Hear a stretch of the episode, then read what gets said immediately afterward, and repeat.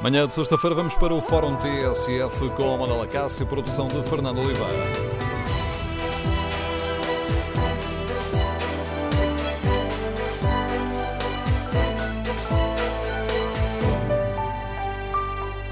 Bom dia. No Fórum TSF de hoje queremos ouvir a sua opinião sobre o prejuízo recorde da Caixa Geral de Depósitos. São 1.900 milhões de euros. Estamos a falar do triplo do anterior recorde de resultados negativos da Caixa, que foi atingido em 2013 e que chegou aos 579 milhões de euros. Queremos ouvir a sua opinião. Número de telefone do Fórum 808-202-173. 808-202-173.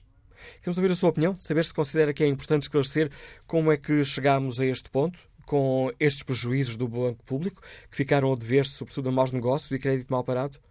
É importante esclarecer como chegámos aqui ou é mais importante respeitar as regras do sigilo bancário?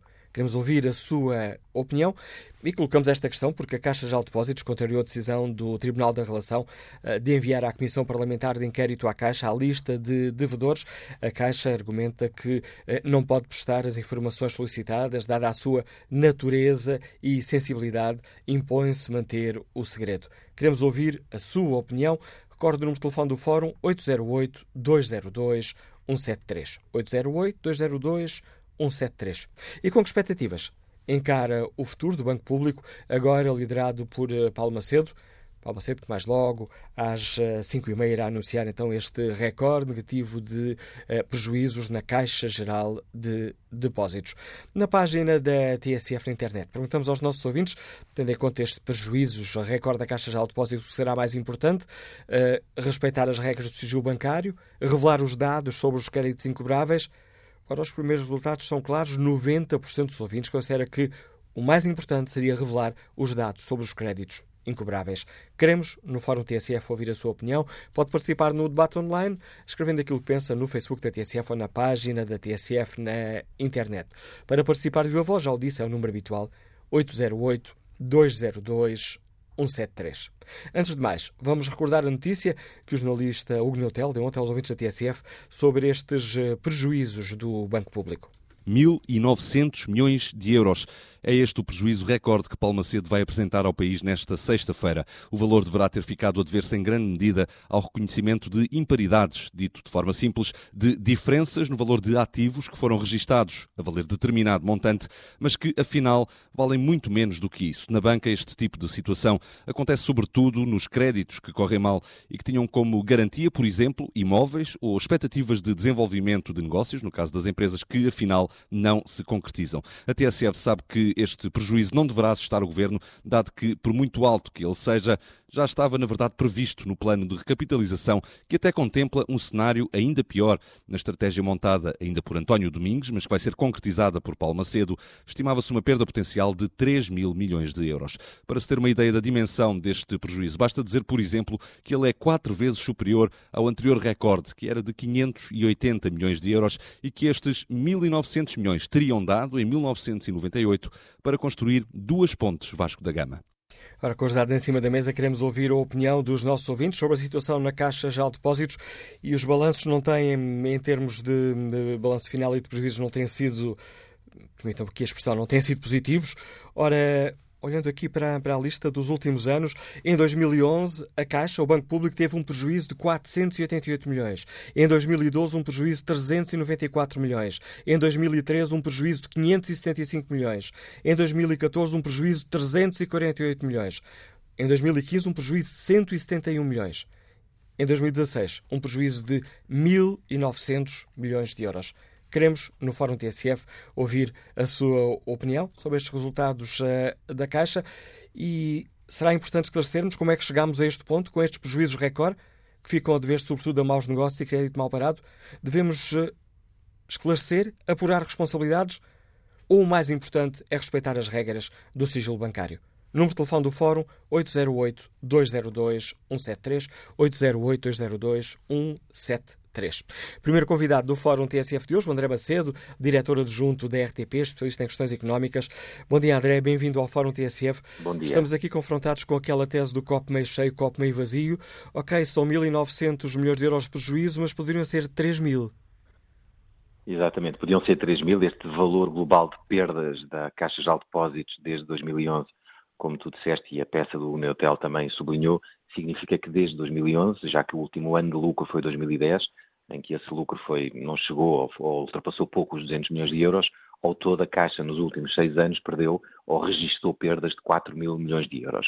Ainda assim, também como tu dizias, convém, depois do choque inicial do número, porque de facto 1,9 mil milhões de euros é uma brutalidade, é, o, é, a segunda perda mais alta depois do BES, quando existia o BES, apresentou um, um resultado, um, um, prejuízo de 3,6 mil milhões de euros e uma semana depois foi ao charco. Este é a, esta é a segunda perda mais espetacular que se houve, que se, se registou no sistema financeiro português e eh, a Caixa Geral de Depósitos só não vai ao charco precisamente porque, nós, contribuintes, eh, criámos as condições para que o Estado possa injetar 4 mil milhões de euros na Caixa de Depósitos e o próprio banco depois imita dívida no valor de mil milhões de euros, o que fará com que entrem ao longo deste ano, embora não tenha entrado, 5 mil milhões de euros que vão repor, os, eh, vão repor o balanço e vão repor os rácios, as colunas que sustentam a Caixa de Depósitos. E, olhando aqui, desculpa André, olhando para estes uh, números, imagino que alguns dos nossos ouvintes estejam a pensar, bom, tinham-me dito que era 3 mil, 1.900, nada mal. Mas este é um valor, pois, eh, não devendo nós esse... utilizar adjetivos, é um valor brutal. É, uma, é um valor brutalíssimo, então, para não usar adjetivos, deixa-me usá-lo ainda de forma mais radical. É um, um valor uh, histórico, como eu disse, é o segundo mais alto a seguir ao do BES, quando o BES foi ao charco, e isto só não vai acontecer na Caixa, porque os contribuintes, nós contribuintes, contribuímos diariamente com impostos, e isso significa que a Caixa tem esse, essa capacidade de se recapitalizar. Quando nenhum outro banco, nesta altura do campeonato, depois de passar por, um, por uma grande recessão e por seis anos, cinco anos de perdas consecutivas, nenhum acionista privado teria capacidade para injetar subitamente este valor. Basta ver o que o BCP fez recentemente e comparar com os aumentos de capital que têm sido feitos e perceber que só a Caixa é que consegue ter esta capacidade, porque tem 10 milhões de portugueses, embora nem todos contribuintes, Aliás, os contribuintes são cada vez menos, mas uh, só por tantos contribuintes é que o banco se salva.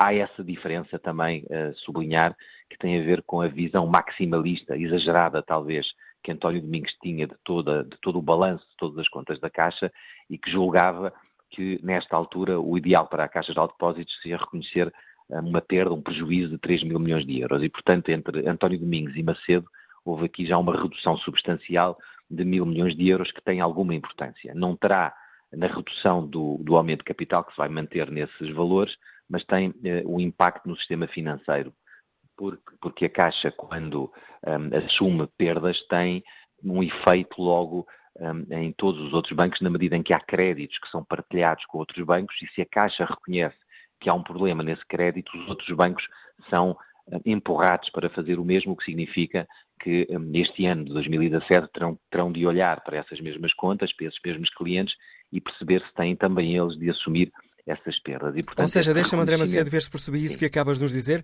Se, se os créditos da empresa XPTO à Caixa de Depósitos são Sim. crédito mal parado, porque é que os créditos semelhantes na mesma empresa num dos outros bancos não são crédito mal parado? É isso? É isso mesmo, vão passar a ser também crédito mal parado, ou seja, depois a certa altura, ou crédito mal parado ou de risco, ou que tem que ser reavaliado.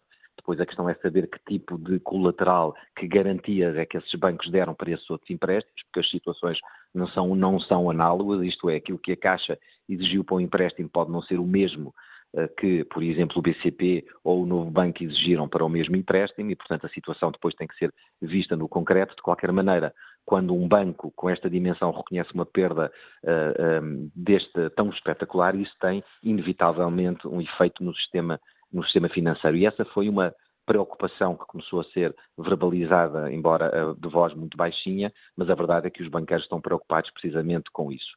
A vantagem de reconhecer estas perdas é limpar as veias da Caixa Geral de Depósitos e colocá-las eh, finalmente a brilhar e a poder fazer com que o crédito flua de forma mais facilitada um, eh, e que, portanto, a economia também beneficie disso. Mas respondendo também inicialmente à tua pergunta, que é perceber o que é que aconteceu.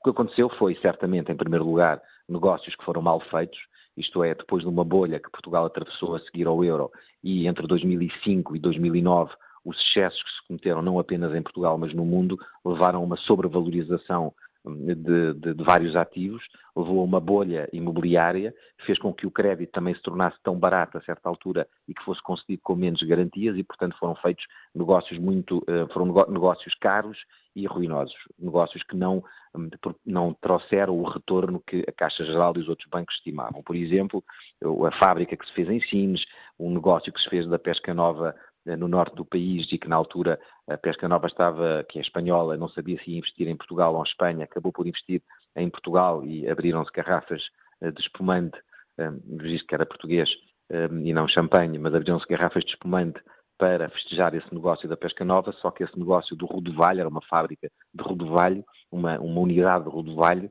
que é um peixe, acabou por revelar-se uh, negativo e sem capacidade de retorno. E depois houve outros, outros negócios, como sabemos, com construtoras, muito crédito imobiliário que também implodiu, portanto o, o mercado imobiliário nomeadamente ligado às obras públicas, implodiu, mas também pequenos construtores que não, não tinham músculo financeiros e estavam muito alavancados, que não conseguiram resistir à crise que foi muito profunda entre 2012 e 2013 e que só agora começa a recuperar sendo que nas obras públicas ainda não recuperou.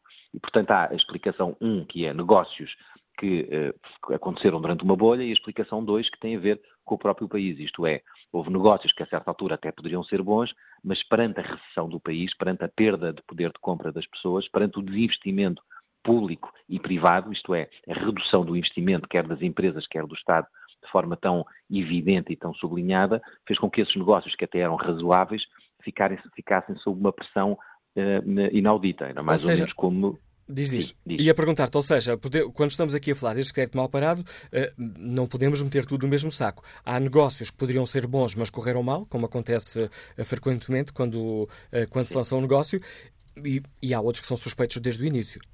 Há uns que são suspeitos desde o início, quer dizer, quando a Caixa, e já falámos disto mil vezes, quando a Caixa decidiu uh, financiar o Joe Berardo para comprar ações do BCP, comprar ações que é das coisas mais voláteis, isto é, mais instáveis que existem, isso é um negócio uh, ruinoso e que um banco público, um banco privado não o faria e um banco público não o faria certamente. Foi esse o negócio em que as próprias ações eram as garantias para o empréstimo as ações e foram dados também a certa altura quadros da, da quadros e portanto obras de arte da, da, da, da Fundação de João Berardo e portanto havia algumas garantias, sendo que essas, esse empréstimo de João depois reparte-se por outros bancos, nomeadamente pelo Novo Banco e portanto a partilha e depois a liquidez, a capacidade para gerar liquidez e desmantelar uma coleção de arte que é das mais importantes do país, não é fácil e, portanto, significa que esse negócio, de facto, é ruinoso. Outros tiveram esse nacionalismo económico por trás, como eu falei há pouco da pesca nova, essa luta para ter uma fábrica espanhola de peixe em Portugal uh, e houve uma luta com a Galiza para que o norte do país conseguisse ganhar a Galiza, fez porque se criaram condições de financiamento excessivas e sem as garantias devidas que uh, agora provocaram essa cratera no banco. E tendo, em conta é isso, o nós sabemos. e tendo em conta isso, nos diz e, exatamente o que nós sabemos, faria ou não sentido, em tua opinião, uh, que fosse divulgada a lista de credores uh, uh, problemáticos da Caixa de Depósitos? O Tribunal da Relação deu ordens à Caixa para entregar essa lista à Comissão Parlamentar de Inquérito. A Caixa de Depósitos invocou o sigilo bancário como valor maior. É possível encontrar aqui quase uma bissetriz entre estes, eh, entre estes dois, eh, entre estas duas linhas de argumentação? Deixa-me, eu vou-te responder a isso, mas deixa-me dizer só mais dois pontos, um ponto que não referi. Além dessas desvalorizações de créditos que foram feitos e que eram, eh, que eram mal feitos ou que foram feitos com excesso de otimismo e outros créditos que sofreram pelo contexto do país, e é bom sublinhar que o país ainda vive um contexto difícil, houve também a Caixa de Depósitos durante muitos anos funcionava como uma espécie de, hum, de braço do Estado para investimento noutras empresas. E, portanto, a desvalorização em mercado de empresas como a NOS, a PT, ou a EDP, ou o BCP, eh, que a, e a Caixa tinha essas ações, significa, significa que quando essas ações desvalorizaram, esses valores tiveram que ser repostos um, ao preço certo, ao preço market to market, como se diz, ou seja, ao preço de mercado, e isso também implicou uma perda muito grande. E, portanto, não são apenas créditos, foram investimentos que a Caixa fez e que também se refletiram na, nestas perdas ao longo dos anos. Sendo ainda, e vou já à tua, à tua pergunta, que até traz a simpatia de repetir para eu não me desviar dela. A Deloitte foi o auditor da Caixa ao longo destes anos todos e, portanto, e é deste ano também, 2016, para este prejuízo, 1,9 mil milhões de euros. E a mim não me deixa nunca de espantar a capacidade que as grandes consultoras têm para acompanhar todos estes movimentos com a maior ingenuidade e o maior, a maior, o maior sorriso na cara. Isto é, como é que se percebe que em 2015 foram, a Caixa tenha apresentado um prejuízo de 171 mil milhões de euros e agora apresenta um de quase 2 mil milhões de euros?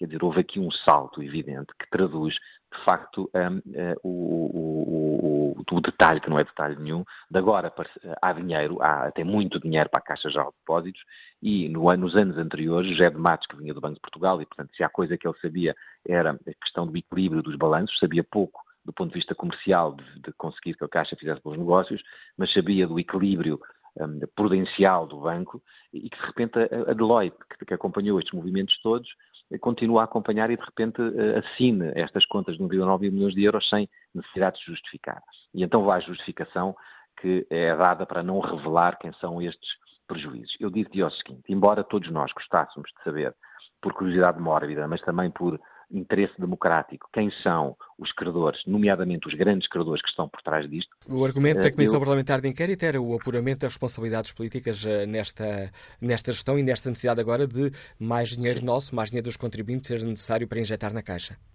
Eu diria que há um passo anterior que tem a ver com as justificações que hoje vamos ouvir de Paulo Macedo, que terão que ser dadas, mas que não podem ir ao detalhe de identificar quem são os credores. Nesta altura, embora todos nós gostássemos de saber, porque há certamente pessoas, empresários, privados, seja quem for, que ganhou dinheiro ou que não está a pagar a dívida e que conseguiu negócios fabulosos junto do banco sem apresentar as garantias uh, devidas, a verdade é que o sistema financeiro funciona porque há sigilo bancário e, portanto, uh, aquilo que deve ser apurado nesta altura deveria ser se este, estes montantes, e nomeadamente o da recapitalização, os 4 mil milhões, são, é um montante uh, certo, se não é um exagero brutal que está a sobrecarregar o uh, erário público, se estes 1,9 mil milhões de euros é o valor certo e porquê é que António Domingos queria 3 mil milhões e Macedo cortou mil milhões de euros, sendo mais prudente, menos maximalista. E esses são dados que possam, podem parecer mais difíceis de perceber para a generalidade das pessoas, mas que são essenciais para se perceber este movimento que está a ser feito agora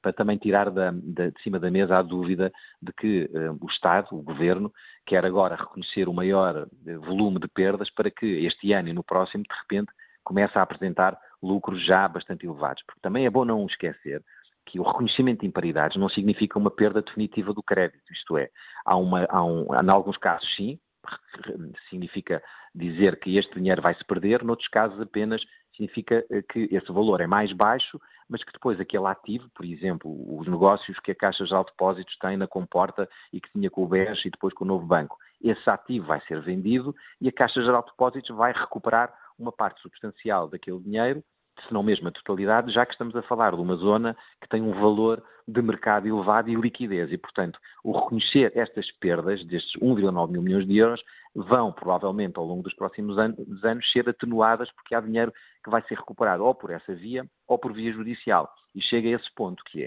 é a democracia faz nos sítios certos. O que a Comissão Parlamentar tem que fazer é perceber junto dos gestores antigos e atuais o que é que foi acontecendo e porque é que se está a meter este dinheiro. E depois os tribunais vão julgar, porque a Caixa de Depósitos vai acionar estes devedores, vai tentar, eh, mesmo não havendo as garantias, mas vai tentar encontrar como acontece com qualquer um de nós quando tem uma dívida, tem sempre os executores das dívidas a tentar ver de que maneira é que podem ir buscar aquele dinheiro, só aos primos, às tias, a quem for, se há algum bem que o devedor não uh, tem escondido. E, portanto, há aqui os tribunais têm esse papel, têm, vão ter que desempenhar esse papel. É para isso que eles servem. Esse não é o papel de uma comissão parlamentar de inquérito. Há responsabilidades de gestão, essas responsabilidades podem ser tiradas dentro do Parlamento, para, mas para isso não é necessário fazer um striptease uh, dos devedores, que embora ajude, embora nos faça sentir muito satisfeitos, é alvo, por um lado, de manipulação e não acrescenta nesta altura nada e está a torpedear um processo que, embora lento, é o processo democrático que tem a ver com o direito à uh, privacidade e, por outro lado, o, o, o, respeito integral pela, pelo sigilo bancário, porque, na verdade, se a sigilo bancário fosse quebrado na Caixa de Depósitos, a capacidade da Caixa a fazer negócios futuros estaria sempre, pelo menos, mais ameaçada, visto que o sigilo bancário é o truque do negócio. Ninguém vai fazer negócios com um banco que sabe que está sujeito a um passadouro de informação para fora que acaba por revelar eh, todos os seus negócios nos momentos de maior ou menor fragilidade. E, portanto, eh, seria fantástico e eu tenho a certeza que há aqui nomes que, vão, que podem, que poderiam surgir ou que, ou que estão implicados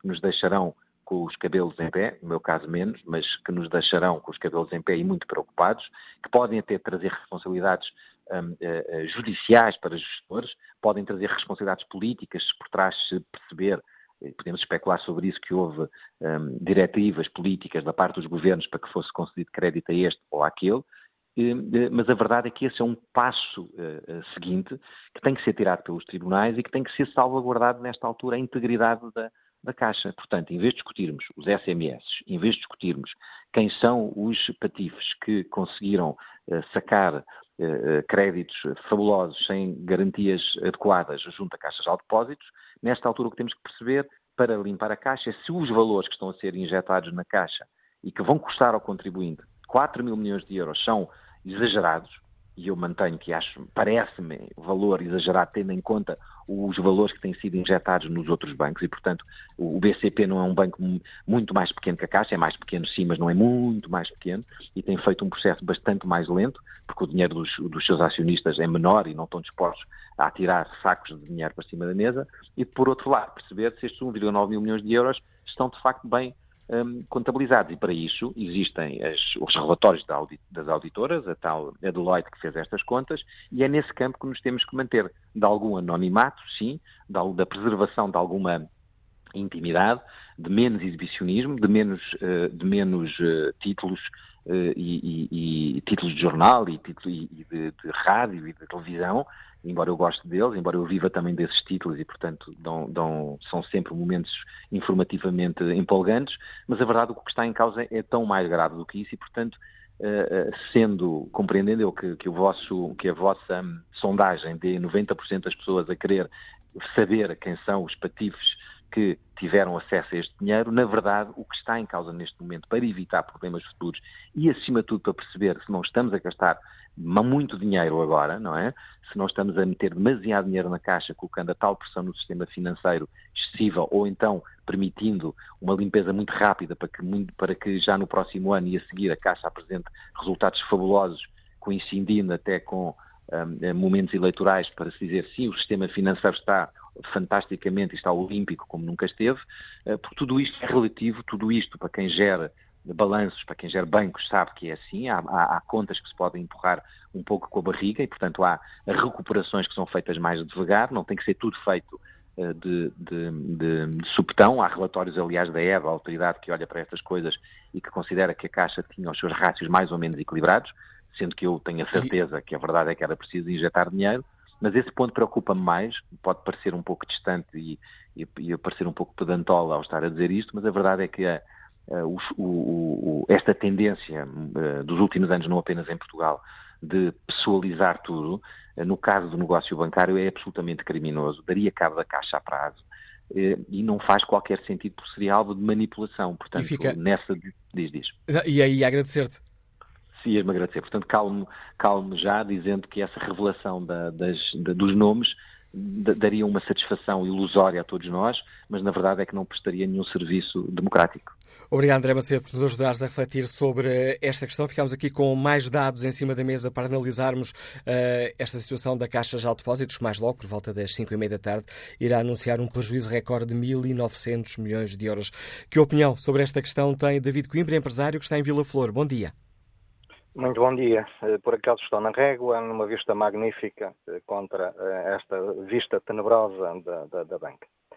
Relativamente à Caixa, portanto, os negócios do passado, pronto, toda a gente sabe que houve negócios, negociatas, expectativas que foram curadas, mas, pronto, muito apoio a empresas do regime, mas também muita imprudência, nomeadamente na área da construção, que levou a problemas gravíssimos. Eu penso que não há muito mais a falar sobre isso, dizer ou não quem são os devedores, eles já começam a aparecer nas listas de jornais, ainda o Expresso agora veio, e, e, portanto, são iguais em todos os lados. Deixem-me só dizer que eu, para além de empresário agrícola, fui bancário durante 40 anos, sempre a trabalhar com empresas, sei o que é o crédito e tenho algumas opiniões. Estamos a deixar de ouvir David Coimbra, que já está a afastar-se muito do telemóvel. Uh, eu penso que... Agora está melhor. Estou, estou melhor, eu peço desculpa. Uh, ora, ver, para, temos de pensar no presente e no futuro. Para que é que vai servir este apoio à Caixa Geral de Depósitos? Para, corrigir, para corrigir rácios. Portanto, o dinheiro que vai entrar vai provavelmente para o Banco Central Europeu a taxas de juros negativas, eh, vai provavelmente para comprar dívida pública, como fizeram os nossos bancos no ano passado, 14 mil milhões de euros eh, de compra da nossa dívida pública, o que significa que isto é um potencial de risco futuro enorme, porque vamos ter prejuízos já pela aplicação e depois vamos ter prejuízos eh, pela, pelo inevitável resgate da nossa dívida. Portanto, não, não a banca e a, e a, Caixa em particular dizem que não têm problemas de dinheiro para emprestar. Neste momento só estão a emprestar a 20% de, de, das empresas por aí e as outras 80% têm de pagar a bem ou a mal e eh, daí eh, o problema gravíssimo que nós estamos a atravessar. É, é, bom que se pense no presente. Eh, no passado foi a crise financeira, as empresas não tiveram nada a ver com isso, e a seguir à crise financeira aconteceu uma tragédia eh, que foi a banca começar a querer receber eh, a torto e a direito e uh, das empresas e naturalmente atacou as mais pequenas porque não tinham capacidade de resposta e se perderem dinheiro aí não estão, não estão com problemas. O, o crédito às pequenas e microempresas reduziu-se em cerca de uh, 20 mil milhões de euros desde 2009 até hoje. E em termos de crédito limpo, reduziu-se em cerca de 30 mil milhões de euros. Isto, retirar esta verba, portanto, e só uma parte pequena, muito pequena, pode ter sido paga, porque as empresas não tinham dinheiro para isto. Isto, eh, portanto, foi uma chacina. Portanto, a Caixa participou, como os outros bancos todos, nisto, e eh, perdem por essa via cerca de 2.400 mil milhões de euros, porque as taxas de juros praticadas para estas empresas são da ordem dos 10%. E, para além de não, não terem direito a crédito, eh, como estão mal, pagam essas taxas elevadas e tendem a reembolsar mais depressa. Quer dizer, como se o dinheiro nascesse ou viesse da, da, da Conchinchina. Uh, mas o problema grave é um problema técnico, é um problema de guarda-livros. É que querem receber dinheiro para pagar os empréstimos ao exterior. E então, como é que recebem e qual é o fluxo disto? Quem paga tem de ter dinheiro na banca. Portanto, a única coisa que estão a fazer é reduzir as suas aplicações e a criar risco enorme de imparidades para o futuro.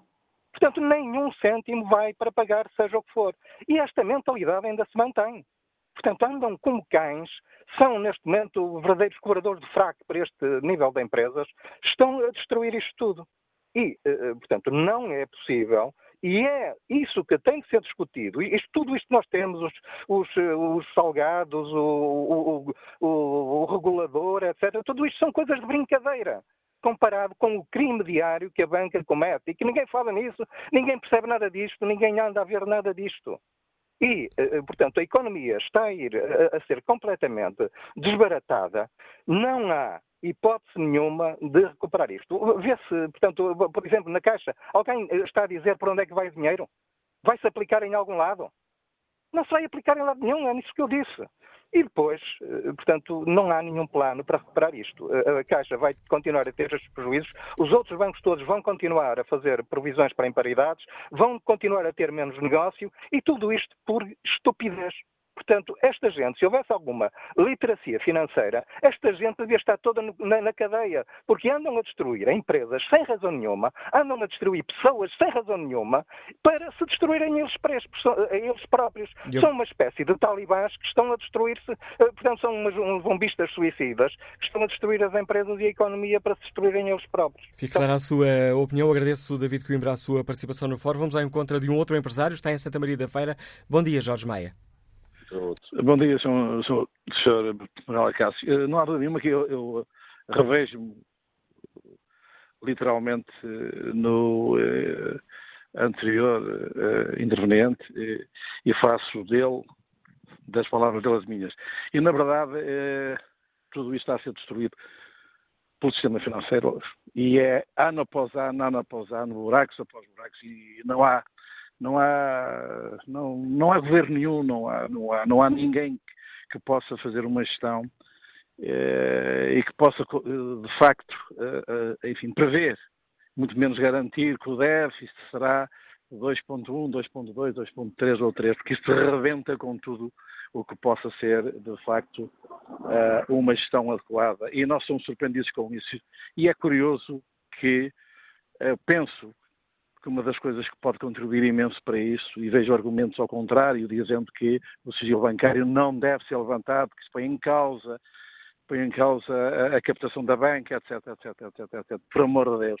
Nós somos, quiçá, uh, o único país da Europa civilizada que mantemos o sigilo bancário, e isto não é possível. A quem é que interessa o sigilo bancário?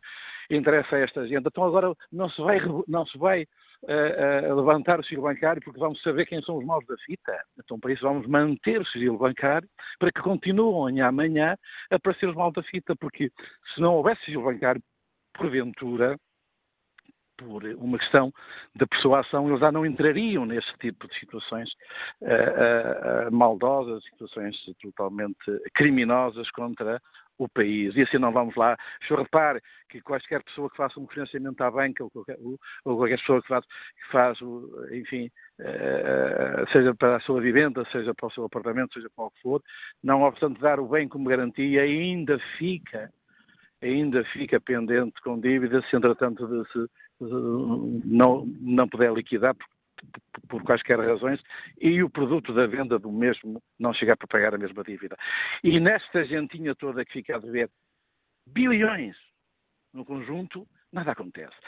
Não há garantias. Repare, eu tenho aqui à minha volta situações que ouço e penso ser verdade, de débitos de muitos milhões de euros e dizem que não há garantias. Não há garantias. Como é que é possível?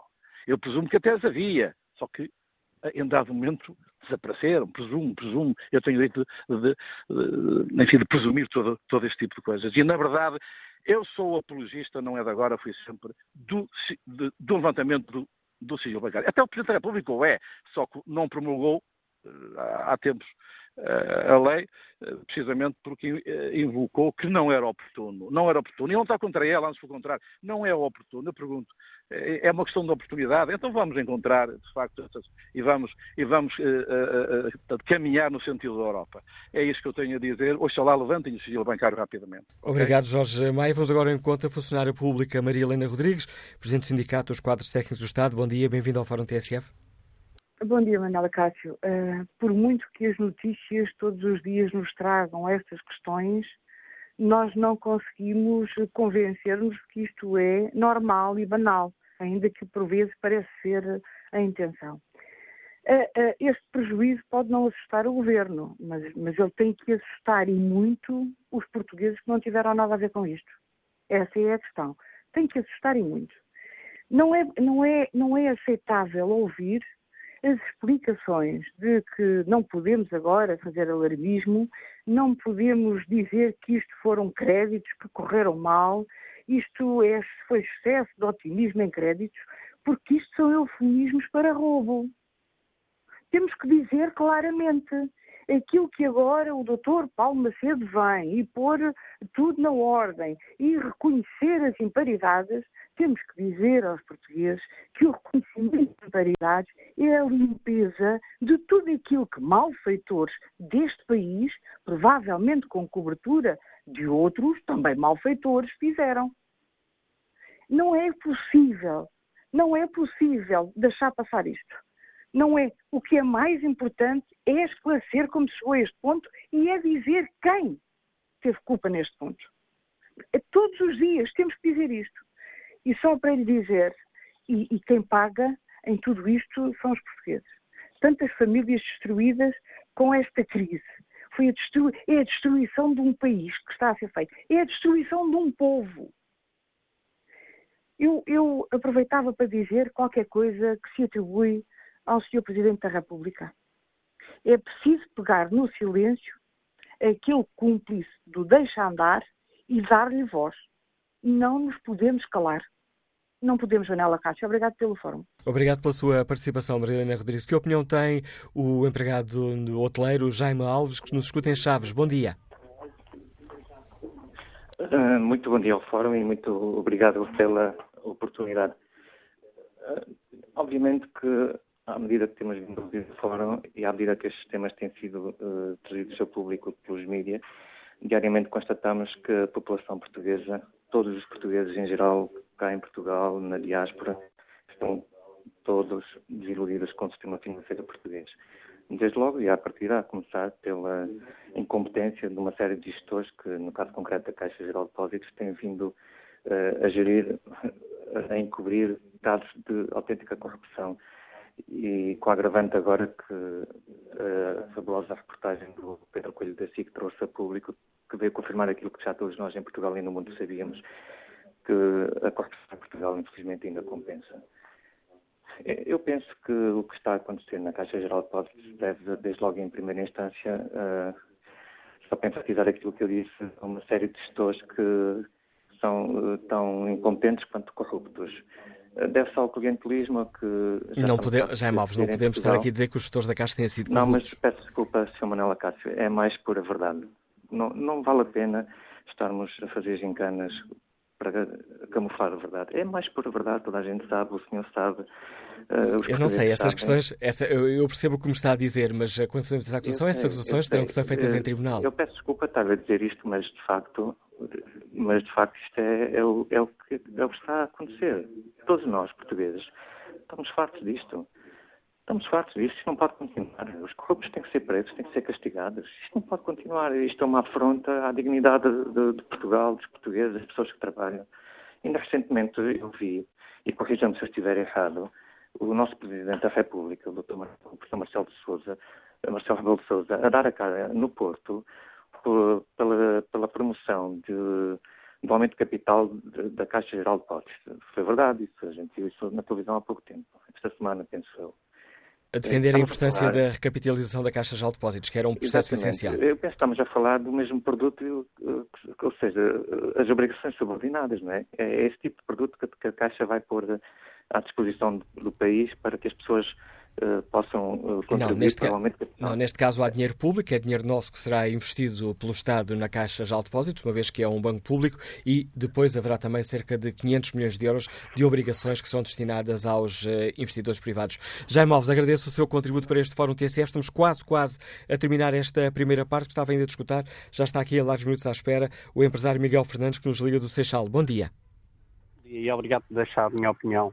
Eh, portanto, o Presidente da República foi dos piores Presidentes da República que nós tivemos em Portugal e, e portanto, eu votei dele e lembro-me daqueles que lhe chamaram salazarista, fascista, que lhe chamaram os nomes todos. Portanto, foi o pior Presidente da República que nós tivemos. Eu votei dele e desde fora. Mas hoje não estamos vezes... aqui a falar de Marcelo, estamos a falar pronto, da Caixa. Mas eu, pronto, estamos a falar da Caixa. E estamos a falar da Caixa, é preciso dizer, eu quando compro um carro e invisto 500 euros, um exemplo, e posso dizer assim, olha, este carro só me deu 100 euros, tive prejuízo. Se calhar é preciso saber o profundamente da situação. Hoje é que vai ser dita uh, o que é, onde é que está o prejuízo. Até hoje não sabemos onde é que está o prejuízo. Portanto, a Caixa de Depósitos não perdeu nada. A Caixa de Depósitos está a tentar sacar, como os bancos, como, os, como o Estado, como o Estado uh, ficou com, com o banco mau e com o banco bom e isso tudo, sacou o banco. Sacou o banco isso é a primeira ponta. E todos nós sabemos que o Estado sacou o banco. E, portanto, agora há um investimento e é preciso saber se o Estado tem prejuízo ou se tem lucro. Aqui o que se diz é se eu faço um investimento, o investimento era assim, olha, eu deste investimento tinha que recuperar 50 mil euros, ou tinha que ganhar 50 mil euros, só ganhei 5 mil, tive prejuízo. Portanto, é preciso saber o que é que vai dizer hoje Palma Cedo. Nós sabemos o que é que é Palma Cedo mal, cedo, eh, mal, eh, portanto, quando ele esteve da saúde, foi dos piores ministros que esteve da saúde. Eu sou do PSD, tenho alguma simpatia pelo PSD. O PSD é um partido social-democrata e é preciso que as pessoas se lembrem disso. Sá Carneiro foi expulso da Assembleia porque era um social-democrata. Hoje em dia há uma grande conspiração. E o que este governo está a fazer é, desculpe-me o termo, a palavra não é muito bem, muito bem dita, mas é como fazem as porcas. Barrem o lixo para baixo do tapete e o lixo há de vir ao de cima. E, portanto, o lixo está a começar a vir. Esse governo não paga a dívida externa, a dívida está a aumentar. Mas e, portanto, estamos já a desviar, um estamos já a desviar muito Pronto, a questão do tema do Fórum. Miguel Fernandes, é com esta opinião que chegamos ao fim da primeira parte do Fórum TSF. Retomaremos este debate sobre a Caixa de Depósitos já a seguir ao Noticiário das 11. Tudo o que se passa, passa na TSF.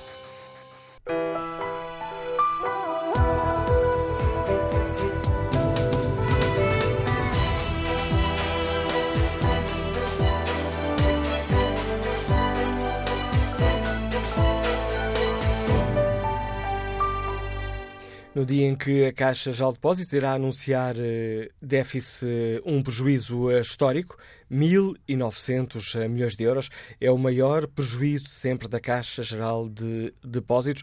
É o triplo do anterior recorde, que estava em 575 milhões de euros. Queremos, no Fórum TSF, ouvir a opinião dos nossos ouvintes. É importante esclarecermos como se chegou a este ponto ou as regras do sigilo bancário são mais importantes e queremos ouvir a opinião dos nossos ouvintes. Olho aqui o debate online onde Fernando Toledo escreve: Está tudo bem, os contribuintes irão pagar mais um descalabro que os gestores não souberam gerir. As cartas que estamos a receber dos bancos com os aumentos da prestação, dos serviços prestados, cartões, etc., irão pagar tudo.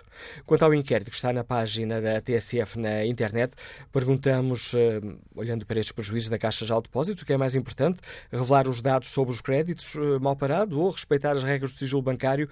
67% dos ouvintes respondem que o mais importante é revelar os dados sobre os créditos incobráveis. Retomamos a análise com a ajuda do António Costa, o diretor do jornal online ECO. Bom dia, António, bem-vindo ao Fórum da TSF. Gostava que nos ajudasse aqui a tentar perceber hum, a importância destes, eh, destes prejuízos. chegámos a ouvir dizer que poderiam ser 3 mil milhões de euros. Agora estamos nos 1.900 milhões. Como é que se explica esta, esta diferença? Muito bom dia, Manela, e bom dia aos nossos ouvintes. Efetivamente é um número muito importante e eu creio que como há tantos números, eu creio que há também alguma confusão que vou tentar ajudar a, a, a, digamos, a esclarecer em torno do que são os resultados da Caixa. Para, para começar, começo, com, se quiseres, com uma afirmação eh, quase provocadora. 1.900 milhões de euros de prejuízo é uma boa notícia. E perguntar-me-ás porque é que afinal tantos prejuízos é uma boa notícia? Porque, na verdade, estes 1.900 milhões de euros de prejuízo resultam da assunção, digamos, da, da, da, revelação de problemas que estavam escondidos na Caixa e que não estavam expostos nas contas como deveriam estar. E, portanto, finalmente, no ano 2016, por razões que poderei já sublinhar muito rapidamente, a Caixa Geral de Depósitos assume verdadeiramente o que é a realidade do seu balanço, o que era péssimo, para todos, para os contribuintes, também para o sistema financeiro como um todo, para a capacidade da Caixa fazer o seu papel, era continuar a esconder debaixo do tapete créditos que sabia à partida, ou sabe à partida, que tem um nível de capacidade de recuperação limitado, para não dizer eh, eh, inexistente, e continuar a mantê-los como se pudesse vir a recebê-los. Ora, os 1.900 milhões de euros de prejuízos são isso mesmo, são o reflexo do, da, da assunção de contas mais transparentes e isso possibilitará desde logo que a Caixa, com essa limpeza de balança, a expressão, digamos, se quiseres, utilizada no, nos meios económicos e financeiros, é assumir que há mal parado, que não vai ser cobrado, permite que a Caixa tenha um balanço e capacidade financeira para poder decidir, não é emprestar a toda a gente, que isso não vai acontecer, e ainda bem, é emprestar a quem, a quem pode receber, a quem pode pagar, mas desempenhando o seu papel. Como é que aqui chegamos? E chegamos talvez aos 3 mil milhões de que falavas. Os 3 mil milhões que se falava não era exatamente de prejuízos, mas de imparidades. O que é que são as imparidades? No fundo, era o que eu dizia, era, eh, eh, são, são os créditos que foram concedidos, uns, nós sabemos, estão aliás em investigação judicial, outros que resultaram de alterações de mercado e, portanto, que foram, eh, digamos, que resultaram em perdas porque as empresas tiveram problemas, outros porque houve má avaliação, objetivamente, não estou a dizer com dolo, mas má avaliação de, de, de, de, risco desses empréstimos. Nestas três dimensões, a Caixa foi acumulando, a Caixa, e não só, também é preciso dizer os outros bancos, foi acumulando um conjunto de, de, de, de, créditos que estavam, de facto, já verdadeiramente numa situação eh, de, mal parado e que não eram assumidos. E que já vem Caixa... desde 2011, quase na abertura e, do e, fórum, com a ajuda de um artigo do, do, do jornal online Eco, que nos dá aqui os, os prejuízos desde sim. 2011 olhando para estes números acumulando. e, e que se vão acumulando. Já vem, sim, e esse, crédito, digamos, mal dado já vem, como nós sabemos, até de anos anteriores. Mas e chegados hoje... aqui, esta, estes 1.900 eh, milhões de, de euros de, de, prejuízo, o que é que isto pode implicar? Eh, o que é que este valor pode implicar no plano de recapitalização da Caixa? É uma boa pergunta, eu diria muito importante, desde logo para nós como contribuintes, como é evidente, não é? Portanto, a assunção de cerca, pouco menos de 3 mil milhões, para ser correto, 2,8 eh, eh, mil milhões de euros de crédito eh, que vai ser levado às tais imparidades, que vai ser considerado mal parado e não vai ser, e que a Caixa passa a considerar que não é recebido. Se calhar algum dele no prazo, no, no, no curto, médio prazo até pode ser recebido, uma parte diria muito limitada, mas isto o que é que significa? É que isto só pode ser feito precisamente pela pergunta que tu estás a colocar, porque há um plano de capitalização, porque há dinheiro a, a, a, ser, a ser colocado na Caixa, quer, quer, dinheiro por via de participações, quer dinheiro via dinheiro vivo, dinheiro fresco. E por isso também é preciso dizer, nomeadamente a anterior da administração né, do José de Matos, não, não, não o escondeu de forma deliberada, simplesmente não tinha o capital necessário para o expor. Com António Domingos é preciso sublinhar o papel dele aqui, que tanto tem sido criticado, e eu até já critiquei por outras razões, que fez o trabalho absolutamente necessário e central para que Paulo Macedo, num mês, conseguisse atar todos estes nós, que é assumir e fechar estas contas e permitir que o plano de capitalização avance. A Direção-Geral da Concorrência Europeia, de resto, como o ECO uh, revela uh, hoje também é, vai aprovar formalmente hoje esse plano de capitalização, que tem um, umas componentes que já avançaram, que são pequenas mais simples, que eram, diria, mais contabilísticas, e que permitem hoje eh, e, e, que aprovam hoje uma injeção de capital que, como te recordarás, estava previsto que fosse de até 2,7 mil milhões de euros e com estes números, com estes 1.900 milhões de euros que são de facto históricos eh, sobre todas as comparações da banca portuguesa, são ainda assim ligeiramente inferiores aos, que estavam no plano de negócios inicialmente negociado por António Domingos em junho, julho com Bruxelas, permitem o quê? Que o Estado não tenha que pôr tanto capital na Caixa Geral de Depósitos. Ou seja, pode não chegar àquele valor dos 4 mil não, milhões que chegou a falar? Eh, quer dizer, há várias componentes dos 4 mil milhões. Eu, eu centro-me nestes 2,7 mil milhões, que é, o, que é a parte de dinheiro, que era o dinheiro líquido. E, e, o líquido dos contribuintes ficará, uh, posso adiantar, uh, em, em, torno dos 2,5 mil milhões, menos 200 milhões de euros, números redondos. Eu vou dizer, Paulo Macedo gostaria de receber na mesma os 2,7 mil milhões. E porquê? Porque, obviamente, ficava com uma almofada, digamos, de segurança mais confortável, mas Bruxelas pelas contas que fez, não autorizará esses 2,7 mil milhões, aponta para um valor em torno dos 2,5 mil milhões, e a terceira componente que falta na capitalização é, e, e, que só pode avançar com isto feito, digamos assim, com estes passos dados, é pedir dinheiro aos privados os tais 500 milhões. E era exatamente aí, essa era a última pergunta que eu gostava de te colocar, este valor de 1.900 milhões de, euros de, de prejuízo, que voltando a salientar aqui, está muito abaixo daquele primeiro número que nos foi avançado, que juntando as parcelas todas poderia chegar aos 3 mil milhões. Mas este valor de 1.900 milhões de euros de prejuízos não pode levar o mercado a pensar eh, será que vale mesmo a pena investirmos dinheiro? Eh, não, e vou dizer porquê. Precisamente pelo contrário, porque é porque a Caixa está a assumir as suas perdas e a ser transparente no, seu, no, no, no que tem debaixo do tapete, no, digamos assim, numa, numa linguagem coloquial, eh, nas contas, que eh, os investidores podem ter confiança e avaliar o futuro da Caixa com outra perspectiva. Porquê? A capitalização é muito importante.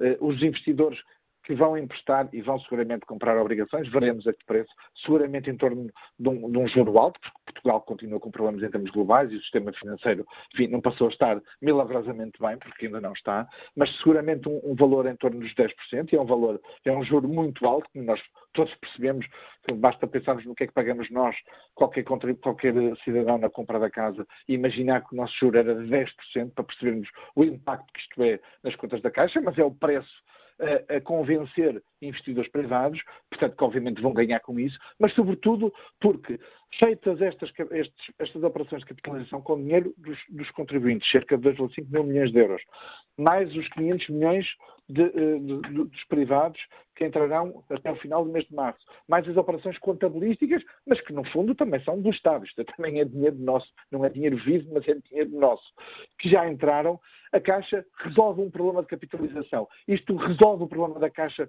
por, por si só? Não. Para terminar, uh, Manel, obviamente que Paulo Macedo tem aqui um trabalho hercúleo, que é em, com, com as contas, digamos assim, uh, uh, capitalizadas e feitas e mais sólidas, a Caixa tem que ganhar dinheiro na operação, isto é, emprestando a quem lhe vai pagar os empréstimos conceder, emprestando desejavelmente para o da Caixa a taxas melhores e onde possa ganhar dinheiro e, e, e, e digamos, e captando depósitos e, no fundo, é no deve haver entre o crédito concedido uh, e os depósitos captados que, que os bancos ganham dinheiro operacionalmente. Esse lado é o lado que se segue e é obviamente o lado absolutamente crucial, porque se esse lado não correr bem, hoje metemos 5 mil milhões e daqui por 2, 3, 4 anos os contribuintes serão chamados a, a meter mais. Eu creio que, mesmo para terminar, tendo em conta a União Bancária, as regras europeias que aqui vivemos, esta é mesmo a última oportunidade da Caixa para, para, para ter outra vida, porque uh, noutro, noutra, noutra situação, num futuro mais ou, mesmo, mais ou menos próximo, em que a Caixa tivesse que ser obrigada a pedir mais dinheiro ao Estado, seguramente a União Europeia não, não, não, não, autorizaria isso e obrigaria seguramente a colocar o banco no mercado, como está, por exemplo, a obrigar a colocar uh, o novo banco no mercado, como todos sabemos. Obrigado, António Costa, por nos ajudares a mim e aos nossos ouvintes uh, a ter mais dados para esta reflexão sobre uma questão que é importante para a vida de todos nós, é com o nosso dinheiro, com o dinheiro do Estado, que é o nosso dinheiro, que será necessário recapitalizar a Caixa Geral de Depósitos. Ora, depois do contributo do diretor do Jornal Online Online é com António Costa. Vamos ao encontro do gestor Carlos Duarte, nos uh, escuta em Leiria. Bom dia, Carlos Duarte. Bom dia. Eh, obrigado pela oportunidade. Em relação à pergunta do, eh, do Fórum do Sigilo, parece-me que a verdade deve ser mais importante que a credibilidade dos políticos, ou funcionários, ou empresários. Para ter um futuro melhor, temos que perceber e divulgar os erros do passado. Comparando com a prática dos governos passados e atual de divulgar os grandes devedores às finanças e à segurança social, julgo que neste caso uh, as responsabilidades dos culpados por estes prejuízos são maiores que os empresários que não conseguiram pagar impostos ou contribuições ou até que tentaram fugir aos impostos. Penso que aqui a responsabilidade é maior. Política é tomar decisões e importa perceber qual o papel da esquerda que suporta o governo nesta alteração das contas. Em quem é que acreditamos mais? Em António Domingues ou em Paulo Macedo? Obrigado. Pergunta que nos deixa Carlos Duarte. Vamos agora ao encontro da estudante Rita Carneiro, que nos escuta em Lisboa. Bom dia. Olá, bom dia. Uh, meu nome é Rita Carneiro e estou aqui a representar não só a mim como cidadã, mas também à minha escola, a Escola Secundária de Queiroz, à minha turma, que é o 12 H2, e como cidadãos ativos, estávamos numa aula uh, com a representante da Ordem dos Cidadãos e nós gostávamos de participar ativamente na sociedade e de dar a nossa opinião e dizer que sim, que concordamos que as contas públicas sejam mostradas, que seja tudo mostrado, nós somos a próxima geração, nós é que vamos pagar por isto e acho que todos nós, portugueses, merecemos saber. Já agora, Rita Costa, diga, uh, Rita Carneiro, diga-nos qual é a turma e a escola? A nossa turma é 12 H1, somos de Humanidades e queremos defender os nossos direitos até ao fim, não só os nossos, mas os portugueses também. E a nossa escola é a Escola Secundária de Queiroz, nos Olivais de Lisboa. Obrigado, Rita Carneiro. Vamos agora ao encontro do empresário Henrique Neto, que nos liga de Lisboa. Bom dia. Bom dia. Olha, antes de mais, bom dia aos ouvintes. Antes de mais, eh, folgo que uma escola, uma, uma turma de uma escola, uh, participe no fórum e isso é uma novidade positiva, não é? Porque não é habitual e deveria ser mais vulgarizado ou mais promovido. Uh, sobre a questão que está hoje em debate no fórum, uh, do meu ponto de vista, estes, estes prejuízos constantes e, e, ao longo dos anos e crescentes da Caixa de Depósitos não pode ser deixado de ser considerado um escândalo público. que naturalmente deveria ser explicado e muito bem explicado pelos responsáveis. A, a, segunda questão é que o debate que, muito bem, a TSF promove hoje é, não por vontade da TSF, está bem de ver, mas é um debate, é um debate viciado, porque as pessoas que participam no debate não sabem, não conhecem, não foi publicada a lista dos grandes devedores que não pagam, porque nós sabemos que uma parte substancial, se não a totalidade dos prejuízos da Caixa de Depósitos resultam de imparidades, ou seja, de créditos concedidos a empresas e a cidadãos uh, particulares que não pagaram uh, uh, os seus empréstimos. Ora, discutir esta questão sem conhecer quem são os devedores, os grandes, estamos a falar dos grandes devedores, e as épocas em que esses, esses créditos foram concedidos, ou seja, em Mas desculpe interrompê-lo, Henrique, desculpe interrompê-lo. Uma das questões que colocamos aos ouvintes é se, faz ou não, se fará ou não sentido que sejam divulgados esta lista de credores. Claro, ou se é aqui o mais importante é o sigilo bancário. Isso, ah, eu compreendo isso, por isso mesmo eu estou a levantar a questão. Ah, é absolutamente essencial que a vossa pergunta tenha uma resposta positiva, ou seja, que em sede da Comissão de Inquérito da Assembleia da República, rapidamente, aliás, de acordo com o que foi decidido pelo Tribunal, cheguem uh, as listas uh, dos desses devedores e rapidamente o país conheça quem são esses devedores. É evidente que uh, quem está atento às notícias em Portugal ao longo dos anos sabe que provavelmente, eu digo provavelmente, foi na fase dos governos de José Sócrates que as maiores imparidades surgiram. Todos nós vemos nos jornais à época que a Caixa de Depósitos, o Banco Espírito Santo, uh, uh, o Banco Português do Atlântico estavam a conceder créditos sem garantias ou com garantias fracas a, entidades, empresas e pessoas que, para, digamos, em conjunto e, em, em colaboração umas com as outras, uh, inviabilizarem, por exemplo, a OPA da, da SONAI APT e para outras uh, funções e para outros objetivos que os portugueses têm de conhecer.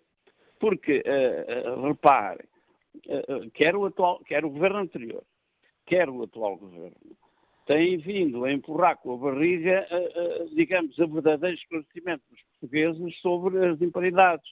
Diz o atual governo que o governo anterior, diz, e provavelmente com razão, que o governo anterior não resolveu o problema. Bom, este também não está com vontade nenhuma de o resolver, na medida em que uh, não se conhecem uh, uh, os devedores e as épocas em que isso aconteceu. E não acontece por uma razão muito simples, porque a probabilidade é que esses devedores sejam amigos dos partidos, dos, dos, dos que estiveram no poder no passado e dos que estão no poder agora, são financiadores desses partidos e, portanto, nenhum dos, dos governos, quer o anterior, quer este, está muito interessado em que isso seja conhecido dos portugueses. E esta é, do meu ponto de vista, a questão central, eh, porque sem se saber isto e sem se penalizar de alguma forma, nem que seja pela opinião pública, as diferentes administrações que estiveram a criar todas essas más decisões, digamos assim, eh, não é possível avançar. E não é possível responsabilizar as administrações que vierem, as que estão, as que está e as que vierem no futuro, porque eles sabem que, pela experiência do passado, são inevitáveis, são irresponsáveis e que nunca ninguém lhes vai pedir nenhuma responsabilidade. Ou seja, e com isto termino, ou seja, não podemos esperar de novas administrações e do futuro gestão, e da futura gestão da Caixa Geral de Depósitos que a situação melhore, tanto quanto a irresponsabilidade uh, e o desconhecimento e a ausência de transparência sejam a moeda principal da gestão da Caixa. Obrigado, Henrique Neto, pela sua participação nesta reflexão que fazemos aqui no Fórum eh, TSF. Vamos agora ao encontro de Eduardo Castro, liga-nos do Porto, é motorista da Uber. Bom dia. Muito bom dia. Muitíssimo obrigado uh, pela, pela, oportunidade que me dão e uh, eu só queria acrescentar o seguinte. qualquer pessoa que tenha uma dívida AAT, o seu nome pode vir, pode e vem publicado eh, na, é público, não é? Eu gostava de saber porque é que quem tem uma dívida que depois nos vai uma dívida a Portugal, sendo a Caixa Geral de Depósitos, é a Portugal. Porque é que essas pessoas estão ao abrigo de alguma, alguma regra perfeitamente anacrónica que, que os salve de o nome ser. Porque depois vem o nosso nome, percebe? Nós temos que pagar impostos altíssimos para, para cobrir as asneiras desses senhores, as cavaladas que são feitas, depois é o nosso nome que, vem publicado. Isso é uma covardia. Isso é, um, um, na minha ótica, é um, um, sintoma de que as pessoas não querem resolver nada. Porque neste, este país vive de não resolver. A importância deste país é que nada se resolva, que se façam muitas coisas, que se façam, que se publicitem muitas coisas, mas resolver aquilo que é bom, não. Isso não. É, entra-se em, entra em muitas, muitas é, em choque com, com, muitos interesses. Era só isso que eu queria dizer e, e como não como cidadão, porque eu neste momento não me sinto cidadão, mas como, como contribuinte porque os cidadãos em Portugal deixaram de existir e passaram a existir apenas uma raça que, que, que, que os políticos veem como maldita, que é a raça dos contribuintes, eh, pronto, como contribuinte, eu quero repudiar vivamente uh, a, a, a, vergonha que é andar a esconder uh, o, o, os verdadeiros. Desculpem, eu sei que não gostam, e têm razão, mas eu, eu não consigo dizer isto de outra maneira. Os verdadeiros ladrões deste país. A opinião de Eduardo Castro, nos Liga do Porto. Seguimos até a Vila Nova de Famalicão para escutar o empresário Manuel Ferreira. Bom dia. Bom dia. Bom dia ao Fórum. Uh, relativamente à, à, pergunta em causa, já foram, já foram respondidas algumas das questões que, eh, portanto, eu teria como, como também uh, na causa. Mas eu vou simplesmente resumir isto no seguinte. Está-se a apresentar neste momento a questão dos 1.900 milhões de euros, que é um prejuízo acumulado de há cinco anos. Estamos a falar de 2012 eh, para cá. Entretanto, é assim: a Caixa Geral de Depósitos eh, foi beneficiada com um empréstimo do Estado eh, para recapitalizar esse empréstimo do Estado, salvo erro, 4 mil e tal milhões, que a Caixa já repôs, ou seja, não repôs absolutamente nada. A Caixa devolveu o dinheiro que o Estado lhe deu para não parecer tão mal assim eh, e ficou com a dívida que agora o Estado terá que pôr para recapitalizar a Caixa. Isto sem falar nos 1.900 milhões.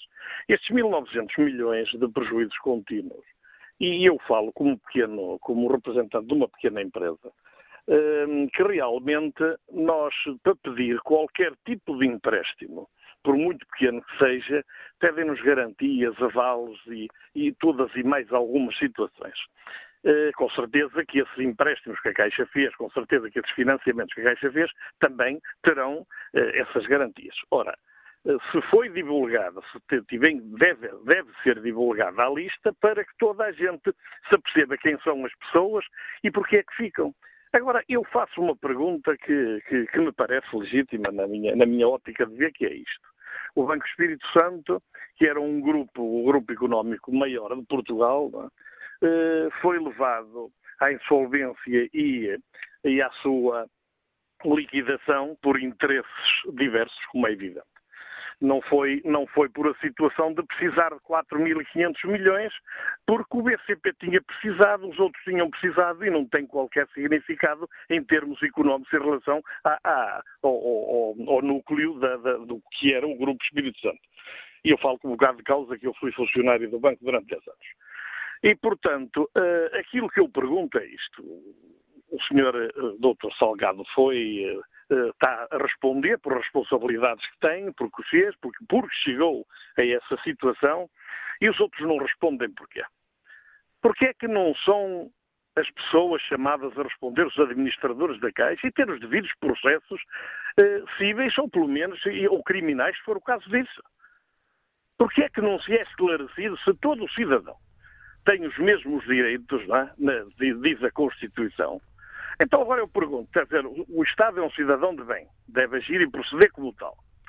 E então esse cidadão de bem encobre os seus administradores, repõe os dinheiros que nós, contribuintes todos, é que pagamos, e, e tudo se passa assim e toda a gente está imune. Eu, se fizer uma dívida aqui na empresa, vai-me ser revertida contra mim como gerente, vai-me ser revertida a dívida e eu vou ficar devedor, vão mencionar aí nas listas que eu sou devedor, embora a empresa tivesse ficado, vamos dar aqui os números de suposição, a minha empresa ficou sem 500 mil euros e por acaso ficou a dever 100 mil porque não os consegue pagar, isso não interessa minimamente, o que interessa é reverter os 100 mil contra os sócios ou os gerentes efetivos, reverter os 100 mil contra os gerentes e ele ficar na, na, nas finanças, na segurança social, etc., como devedor e etc., porque foi revertido contra ele a situação, e os outros não se passa nada. E fica este exemplo e a pergunta que nos deixa este nosso ouvinte.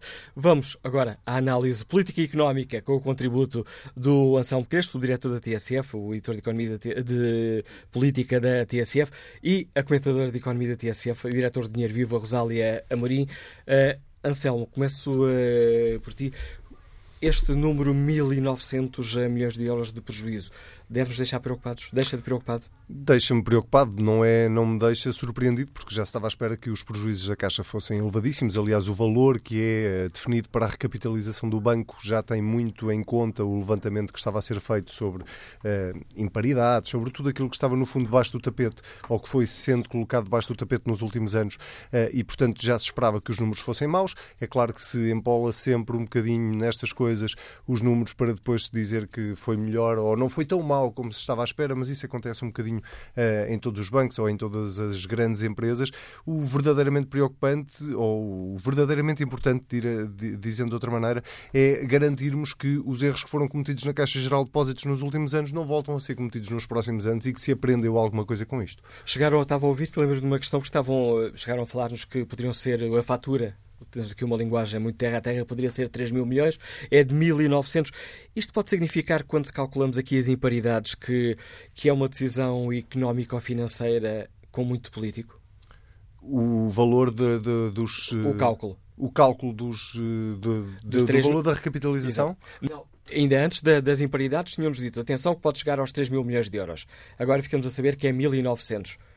É, Há uma coisa aqui que não bate certo. Não, é, era aquilo que, que, que, dizia, que é normalmente atira-se um número uh, muito pior para depois uh, o choque não ser tão grande. É um bocadinho como dizerem a alguém: uh, olha, o seu pai morreu e diz, não, afinal só teve um acidente e está, está internado ao hospital. Quer dizer, é um bocadinho mal comparado, é um bocadinho o que se faz com, com neste tipo de situações.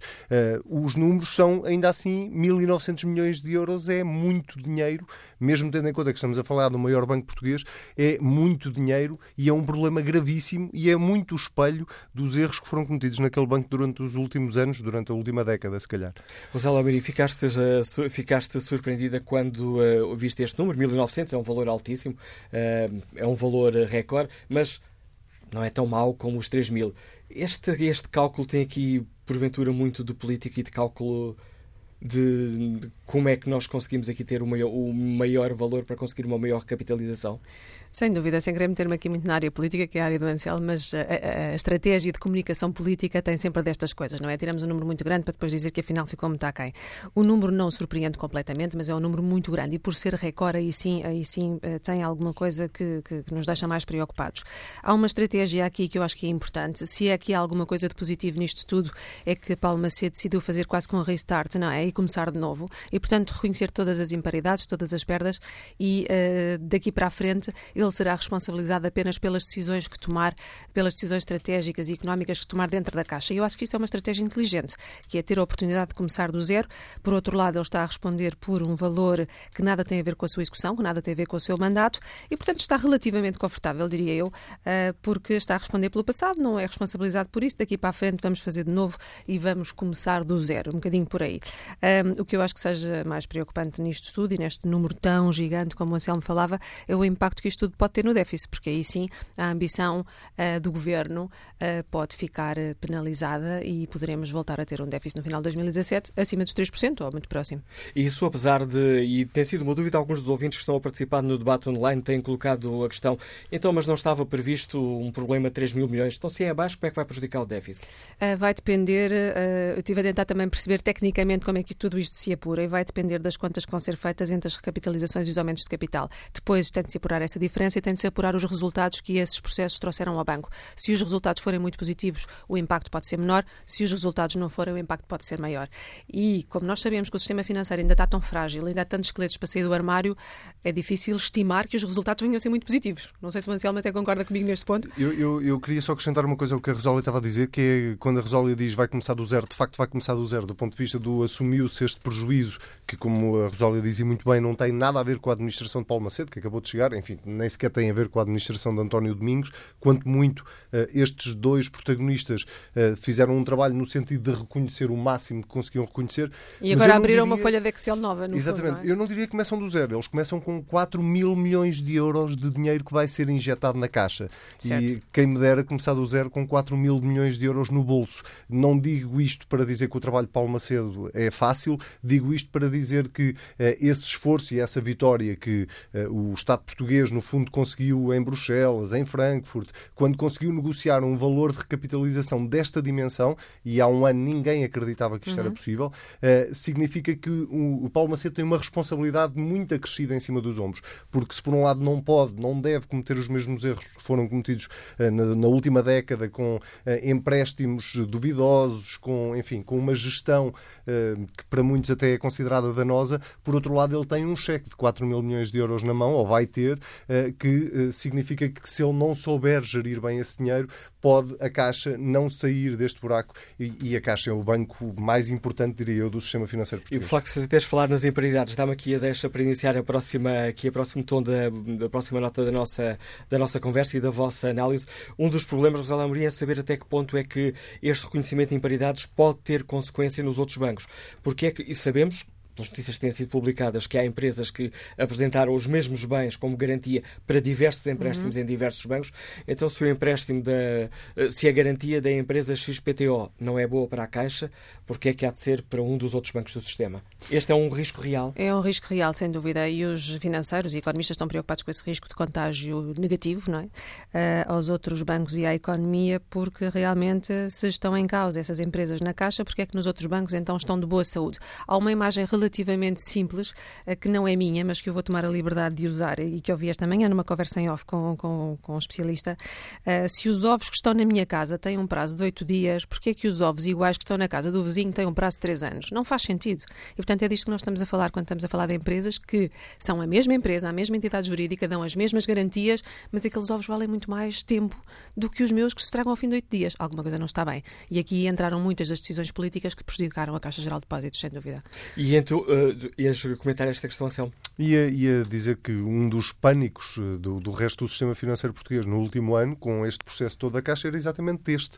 Era uh, uh, o reconhecimento de imparidades por parte da Caixa levaria obrigatoriamente ao reconhecimento de muitas imparidades que os outros bancos ainda não consideravam bem imparidades ou que as administrações tentavam ainda manter debaixo do tapete. E, de facto, este efeito de arrastamento pode ter um efeito, pode, pode, pode ter um resultado mais complicado para o resto do sistema financeiro. E poderá, em tua opinião, Anselmo, complicar, eh, ou melhor, alterar aqui as regras da recapitalização?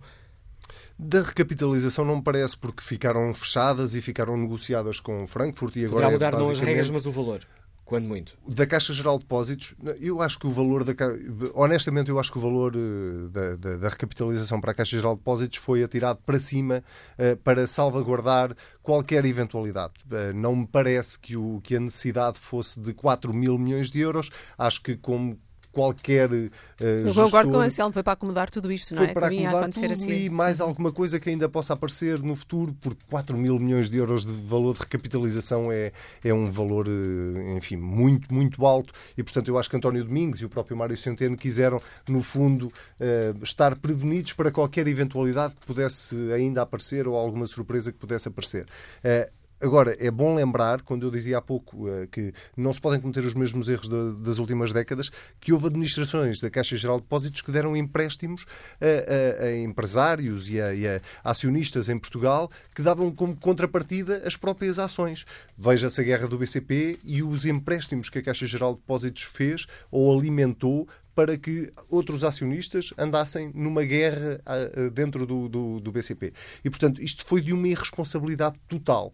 Uh, e, e, e essa irresponsabilidade enfim, se não tiver outra consequência, ao menos que tenha de, eh, de ensinar alguma coisa, eh, não só aos políticos, mas sobretudo a quem gera a Caixa daqui para a frente. Rosália Amorim, com que perspectiva é que encaras eh, uma faceta importante deste processo de recapitalização, que é o facto de ser colocado no mercado, destinado aos investidores privados, cerca de 500 milhões de euros de, de, de obrigações?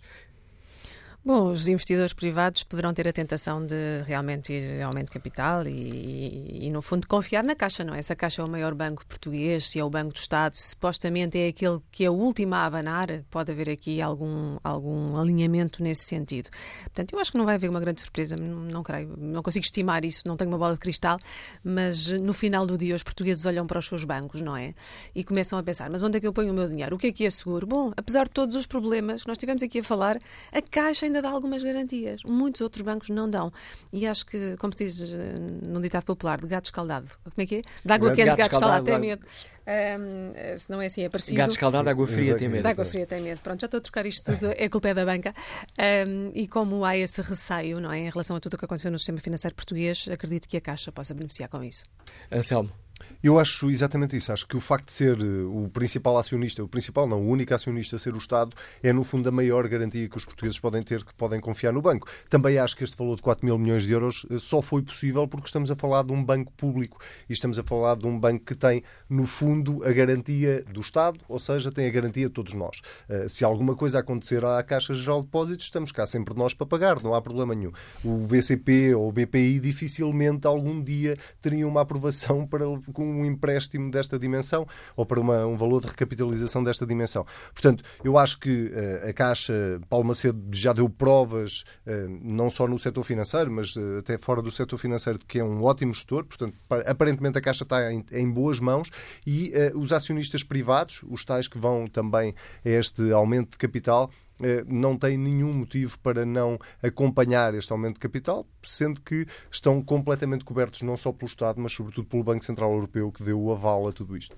Agradeço à Rosália Amorim, diretor de Dinheiro Vivo, comentadora de Economia da TSF, e ao uh, Anselmo Crespo, subdiretor e editor de Política da TSF, esta análise que fizeram aqui no Fórum eh, TSF, falando aqui do nosso dinheiro.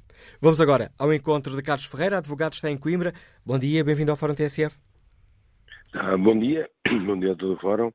Bom, eu vou começar a minha intervenção por pegar na, nas palavras de que os dois eh, anteriores eh, pessoas disseram. Eh, eh primeiro foi que há 10 anos, dizia o doutor, que existem estes problemas. Quer dizer, nós andamos de, há, há longa data a ouvir que tem que se tomar cuidado porque as coisas não correm bem. O grande problema é que eh, as pessoas que hoje que gerem eh, organismos públicos, instituições como a Caixa Geral de Depósitos e não só, e as público-privadas, nunca são responsabilidades, responsabilidade civil e criminalmente. Porque se isso fosse, e se eh, estes, estes buracos financeiros que têm existido, eh, se se provasse que fossem eh, advindos de, de erros eh, com intenção, ou incondicionalmente, porque financiar pessoas e coisas e instituições sem garantias prévias é, é, fácil, pois não há consequências.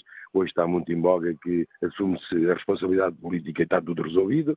Não, ninguém, ninguém vai, ninguém vai dentro, nem ninguém vai ser uh, penalizado por isso, uh, salvo se for um pequeno ou médio comerciante ou empresário que fique a dever ao Estado do IVA uh, superior a 7 mil euros, se calhar já tem um processo crime em cima. Eh, eh, quanto à garantia da Caixa Geral, claro que a Caixa de Depósitos não é, não é do Estado, a Caixa de Depósitos é nossa. E nós vamos ter que pagar todos, eh, vamos todos contribuir para a resolução deste problema. O que é chato, tudo bem que nós façamos a nossa contribuição para resolver, para colocar, neste caso, a Caixa Geral de Depósitos em, em bom estado de saúde, o problema é que continuam-se a cometer os mesmos erros, não há soluções, as pessoas hoje eh, chegam aos lugares por, eh, por, por carreirismo quase partidário, não é por, não é por, eh, por formação e conhecimento. Os partidos também, muitas vezes, põem o interesse deles acima do interesse nacional, não há uma única voz, e nós penso que devíamos remar todos no mesmo sentido. Uh, e, e, portanto, assim, o nosso país, enquanto não houver penalização, enquanto as pessoas não forem, uh, não forem penalizadas pelos, pelos os atos que fazem com, com conhecimento e com intenção para beneficiar terceiros, acho que o nosso país não vai lá nenhum. E nós, infelizmente, contribuintes, que é o meu caso, todos os meses temos que pagar os nossos impostos e quando, e quando for preciso mais dinheiro para a Caixa Geral, pode se calhar vai haver mais um aumento de qualquer coisa, porque não é difícil. Portanto, eu penso e chamo a atenção e, e peço às pessoas que estão envolvidas, especialmente aos partidos, que de facto façam uma introspeção, pensem um pouco no nosso país, que, que modifiquem a maneira de pensar, que giram isso como se fosse um, um bem seu, com, com, com, de boas maneiras, de boas formas, com seriedade. Obrigado, é tudo. Obrigado pela sua participação, Carlos Ferreira. A opinião deste advogado nos liga de Coimbra. Vamos escutar Miguel Pinheiro, está em Rio Tinto e neste momento está desempregado. Bom dia. Bom dia, bom dia, Fórum. Eh, eu sou, portanto, uma pessoa simples, não tenho grandes conhecimentos em termos de financeiros, mas uh, ao ouvir o fórum eu, eu vejo que há, uma, há um, um, certo sentimento comum ao longo de toda a plateia que é a impunidade que, que acontece e julgo que esses fóruns são importantes. É quase um tratamento psicológico, porque isso não, em termos práticos, nós não somos nenhuma comissão de inquérito com poder para fazer alguma coisa, alguma coisa mudar realmente. Mas, mas acho que, pronto, nós como povo, acho que hum, temos, temos nas nossas mãos, e às vezes esquecemos disso, que podemos uh, fazer, uh, não é bem um abaixo-assinado, mas uma pressão verdadeira, não só estarmos aqui a falar, quase como num café, estarmos a dizer, isto está mal, eles estão a roubar-nos, ninguém. É... Eu, eu posso dizer no meu exemplo pessoal. Eu estou desempregado e, e queria, e neste momento até fiz uma formação para, para, para de alguma forma, uh, no mercado de trabalho, poder aceitar melhor o, o meu, a, minha, a minha oferta, não é? Para, só que mesmo nisso, uh, o banco, uh, a Caixa Geral, unilateralmente altera meu, as minhas condições contratuais e diz-me, se tu não tiveres mais do que mil euros no banco, de três em três meses vamos-te descontar 15 euros. E eu não tenho nada a dizer perante isso. É uma coisa insignificativa perante os milhões que estamos a falar, mas nós estamos a falar com pessoas simples e, eu reconheço também, eh, simpatizo com, com pequenos e médios comerciantes que o dia a dia eles interessam-se às condições contratuais do banco que oferece, e às vezes nestes temas que falamos de milhões e falamos de grande lá da União Europeia e as questões, as questões que eles exercem, mas nas pessoas simples, no dia a dia, pronto, era um alerta para que uh, eu só tenho, por exemplo, eu só tenho, uh, opero com a caderneta, não tenho um multibanco e, e eles co cobram-me comissões de manutenção de conta que, por muito pouco que seja, para uma pessoa que não tem fontes de rendimento imediatas, é, ou seja, afeta o nosso dia a dia. E quando houve, partilho claro esse, o que a audiência diz, que é uma injustiça, mas a realidade é que nós, e convidava a TSF, e pronto, agradeço o facto de ter a oportunidade de participar nestes fóruns, mas realmente, uh, de uma forma construtiva, organizar, criar um movimento para que para combater realmente este sentimento de, de, de, de responsabilidade. Quando eu ouço alguém a dizer uh, ele vai começar de novo e não é responsabilidade dele. Não, ele não vai começar de novo. Nós não nos podemos esquecer da história que está por trás e da responsabilidade se ele assume. E se está montado realmente esse esquema de que quem vem não tem que responder pelos outros, já se está completamente errado. E acho que a TSF, com estes fóruns, não só com fóruns, mas realmente com uh, vamos, vamos criar um movimento para dizer, não, isto já chega, vamos, vamos nos juntar e vamos, realmente queremos ver essa lista dos devedores e, e forçar realmente a mão do governo nesse sentido. Não basta só falar. Pronto, era o meu, E agradeço o seu uh, contributo, Miguel Pinheiro, uma opinião deste nosso ouvinte, José Rio Tinto, que está desempregado, contribuindo para este debate que hoje fizemos aqui em torno deste prejuízo histórico da Caixa Geral de Depósitos. São 1.900 milhões de euros de prejuízo. Isto seguindo são uma longa lista de prejuízos que já vêm desde uh, 2011. Ao todo, somadas estas uh, parcelas todas, desde 2011, chegaríamos a um valor de quase 4 mil milhões de euros de prejuízo. Na página da TSF internet, no inquérito que fazemos, perguntamos aos nossos ouvintes se, a propósito destes últimos prejuízos, 2016, uh, o que é mais importante? Respeitar as regras do sigilo bancário ou revelar os dados sobre os créditos incobráveis? A opinião dos ouvintes aponta num sentido muito claro. 73% dos ouvintes que responderam a este inquérito consideram que o mais importante é revelar os dados sobre os créditos incobráveis.